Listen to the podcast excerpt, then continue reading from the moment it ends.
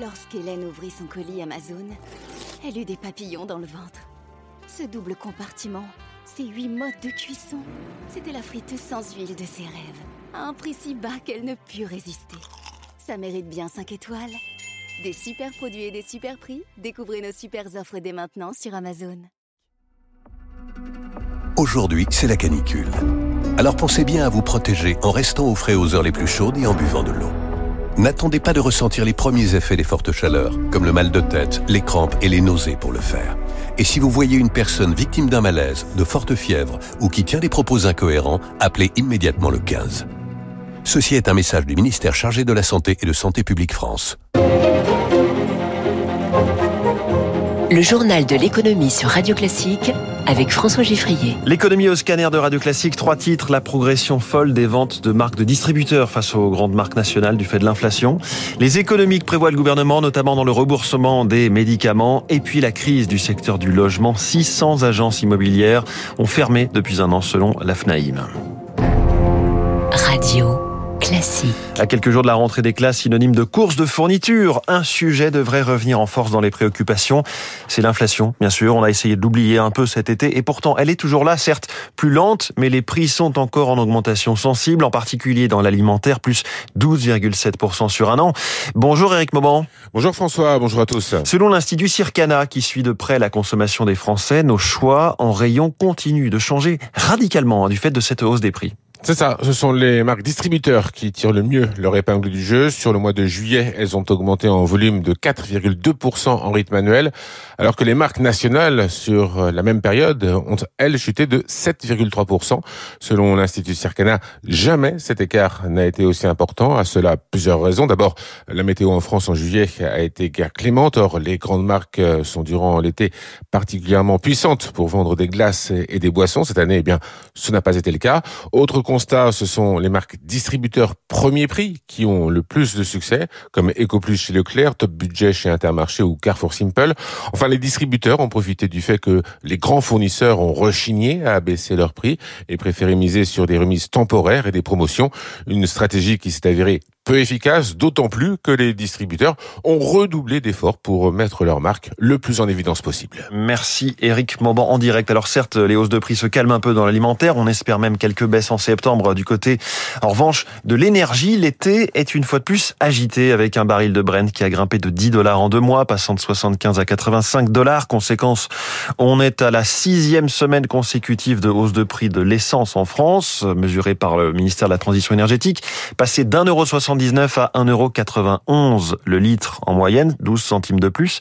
Le diesel, lui, a bondi de 17 centimes depuis un mois et demi, atteignant 1,83€ le litre en moyenne en France. Autre élément qui va peser sur le portefeuille des Français pour l'avenir, les choix qui sont en train d'être faits pour le budget de l'État 2024 et pour le budget de la sécurité sociale. Avec plus de 3000 milliards d'euros de dette publique, le gouvernement martèle sa volonté de réduire les déficits. On s'attend donc à une myriade d'économies budgétaires qui seront ensuite débattues au Parlement à l'automne. Zoé Pallier, les dépenses de santé sont concernées.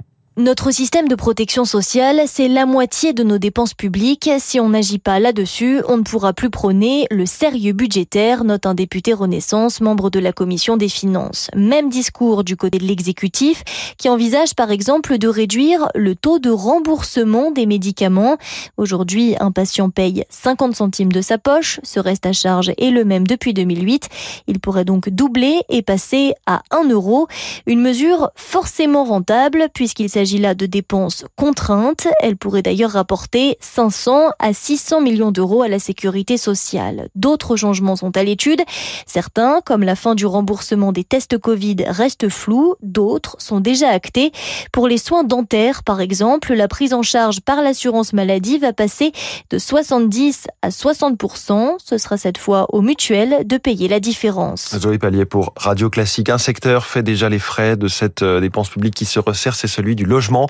Mais là, le problème est plus large. Moins de construction, moins de ventes, des taux qui ont explosé, des prix qui ne baissent pas encore assez pour fluidifier le secteur, le soutien public qui baisse donc, et des contraintes environnementales qui compliquent la mise en location. La crise dans le secteur immobilier est bien là. Bonjour Eric Alouche. Bonjour. Bienvenue sur Radio Classique, directeur exécutif du réseau ERA Immobilier. La crise est là et elle se traduit très concrètement par des fermetures d'agences immobilières. La FNAIM nous disait hier 600 depuis un an. Oui, alors effectivement, il y a forcément des, des, des fermetures puisqu'il y a eu un moment d'ouverture. Donc c'est la, la, contre, la contrepartie d'une situation qu'on a connue qui a été très élevée où effectivement l'immobilier a, a, connu un, un, boom très important puisque je rappelle que pour la première fois dans l'histoire, on a franchi le cap du million de ventes en 2019, en mai précisément 2019. On a culminé en août 2021 à plus d'un million deux cent mille transactions. On n'avait jamais connu ça dans l'histoire. Donc forcément, cette situation était due aussi une augmentation des taux, euh, une baisse des taux, pardon. Ouais. Euh, les taux effectivement étaient à moins 2015 de 2015 et 2022, voilà. les taux étaient Aujourd'hui, oui, puisqu'on était à 0, euh, précisément 0,98 ouais. en juillet 2021. Et en juillet 2023, on est à 3,73. Mmh. Vous voyez, on a connu une très forte augmentation. Donc, donc il y a eu un boom des ouvertures d'agences, voilà, ce qui explique en partie le fait qu'il y en ait beaucoup qui ferment aujourd'hui. Exact, c'est exactement ça. Mais si vous avez des méthodes, si vous avez une organisation euh, et vous n'êtes pas simplement dû à, à, un phénomène de mode, forcément, vous passez ces périodes un petit peu plus mmh. difficiles. Est-ce que, euh, si on met de côté un instant la crise, est-ce que les agences immobilières traditionnelles sont aussi bousculées par les start-up du secteur? Est-ce qu'il y a eu un manque peut-être de remise en question pour euh, faciliter, enlever ce qu'on appelle les frictions dans tout ce qui est paperasse euh, autour de, de, de la vente ou de la location immobilière? Pas vraiment, euh, pour tout vous dire, parce qu'effectivement, sous l'effet de la technologie et notamment d'Internet, on a, on a vu émerger un certain nombre de modèles économiques. On a quelque chose, quand vous connaissez bien les agences de papa, qui effectivement sont assez, ont défrayé un peu la chronique. On a dit, ah oui, c'est nouveau, c'est super. Bon, euh, ils ont arrêté leur activité, ils ont changé de nom, je crois, après un tour de table assez important, 19 mmh. millions d'euros. Ils ont fait un chiffre d'affaires désastreux. Donc, si vous voulez, sous l'effet de, de, cette, de, cette, de cet engouement, on a connu des modèles qui se sont développés. Aujourd'hui, ces modèles, effectivement, subissent de plein de fouet cette, cette crise, mmh. entre guillemets, de l'immobilier. Même si c'est pas vraiment une crise, puisque c'est simplement un retour de balancier oui. après ce phénomène d'augmentation extrêmement important. Mais alors tout de même, le marché est vraiment très grippé. Qu'est-ce qui pèse le plus lourd? Est-ce que c'est la hausse des taux, tout simplement? Est-ce que c'est aussi euh, la baisse du soutien public avec la fin du Pinel, avec le prêt à taux zéro qui est réduit? Ça aussi, ça, ça pèse? Alors absolument, oui. Alors ce qui, ce qui se passe, c'est qu'on a connu pendant un laps de temps assez réduit, une très forte augmentation. Et aujourd'hui, on connaît, pendant un laps de temps assez réduit, une très forte baisse. Mmh. Donc effectivement, c'est cette impression euh, qui, qui, qui, qui, nous est donnée euh, d'une crise. Mais si on regarde bien la réalité des chiffres, on s'aperçoit qu'entre 2010 et 2020, la moyenne de transactions sur les 12 mois précédents était de 916 000 ventes.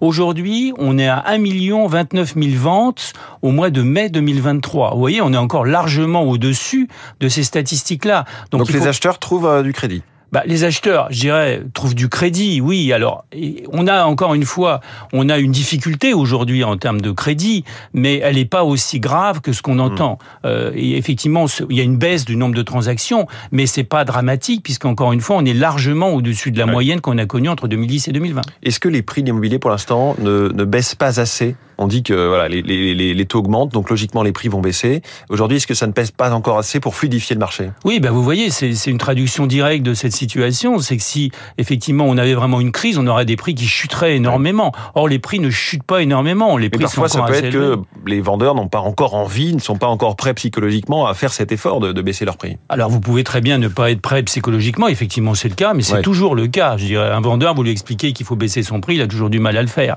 Euh, simplement, quand vous n'avez pas le choix, vous êtes obligé de baisser votre prix. Or aujourd'hui, on s'aperçoit que les prix ne baissent pas vraiment. On a une atonie aussi du neuf, puisque le neuf est, est, connaît beaucoup de difficultés actuellement. Donc beaucoup de gens qui ne peuvent pas aller vers le neuf vont vers l'ancien. Hum. C'est une des raisons pour lesquelles les prix se maintiennent. Merci beaucoup, Eric Alouche, le directeur exécutif du réseau ERA Immobilier. Merci beaucoup d'avoir été ce matin en direct dans le journal de l'économie. On reparle des choix budgétaires du gouvernement avec ce coup de gueule ce matin dans les échos du nouveau président du MEDEF, Patrick Martin, au sujet de la baisse des impôts de production qui va sans doute être étalée sur 4 ans, 1 milliard par an au lieu de 4 milliards d'un coup. Une telle mesure reviendrait à renier la parole de l'État, déclare euh, Patrick Martin aux échos. Nous ne désespérons pas que le chef de l'État réaffirme le cap, de la politique de l'offre, dit-il. La fin de l'été approche, l'heure est au premier bilan de la saison touristique après un, un mois de juillet décevant dans les bars et restaurants du fait d'une météo fraîche.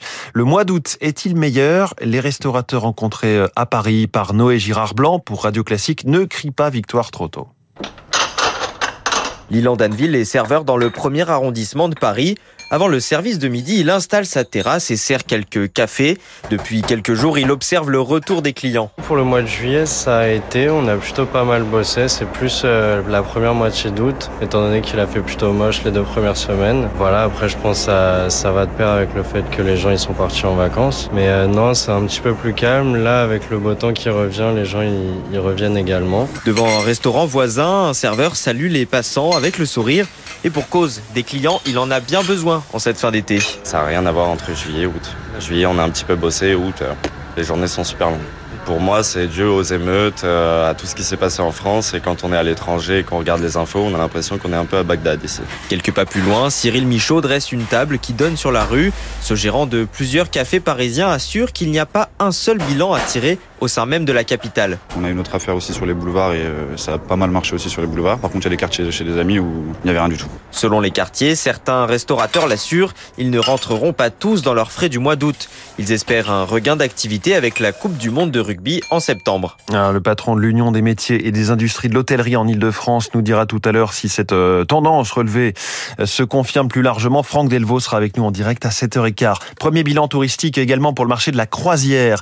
Il s'était effondré pendant le Covid, mais cette fois les chiffres s'annoncent meilleurs qu'avant la pandémie. Explication de Didier Arino, directeur du cabinet ProTourisme. Il y a une clientèle qui avait délaissé les croisières ces dernières années par crainte du Covid, c'est notamment la clientèle des seniors et qui reprennent le chemin des bateaux de croisière. Et puis, dans un contexte de forte augmentation des prix dans le secteur du tourisme, les armateurs ont été extrêmement raisonnables dans euh, la proposition euh, de rapport qualité-prix avec un très haut niveau de satisfaction euh, des clientèles. Quant au secteur de l'aérien, il est encore en convalescence et voit d'un très mauvais œil l'idée d'une hausse des taxes sur les billets d'avion portée par le ministre des Transports Clément Beaune. Alors en attendant un arbitrage précis du gouvernement fin septembre, le président de l'Union des aéroports français, Thomas Juin, affine ses contre-arguments. Cette taxation est franco-française, donc elle impactera uniquement les passagers au départ des aéroports français, alors qu'on prône euh, depuis toujours d'envisager une taxation à l'échelle européenne. Dans les autres pays, on ne voit pas en effet ce type de mesure. Nous sommes dans un secteur euh, international fortement concurrentiel et toute taxe supplémentaire vient finalement atteindre la compétitivité du secteur français. Et puis par ailleurs, elle intervient à un moment où le secteur est en phase de reprise et n'a toujours pas retrouvé son niveau d'activité 2019. Et donc on on considère que c'est vraiment pas le moment d'ajouter une taxe qui va venir fragiliser encore plus ce secteur. Et puisqu'on parle euh, du secteur aérien, un petit clin d'œil. Clin d'œil à nos amis britanniques envoyés par la ville du Touquet qui rebaptise son aéroport, désormais appelé Aéroport International Elisabeth II du Touquet Paris-Plage. Il faut dire que cette station balnéaire n'est pas que le lieu de la résidence secondaire d'Emmanuel Macron, elle est aussi très prisée des Anglais. Ce changement de nom a été fait, paraît-il, avec l'accord officiel du roi Charles III, précise la ville. God Save the Queen et désormais, bien sûr, God Save the King. Un mot des marchés financiers. Dow Jones, moins 0,11% hier. Nasdaq, plus 1,5%. CAC 40, plus 1,5% euh, à 7198 points. L'euro vaut 1,0910. Il est 6h56. La suite de nos coups de cœur culturels des animateurs de Radio Classique. Aujourd'hui, c'est Gauthier Capuçon qui est avec nous.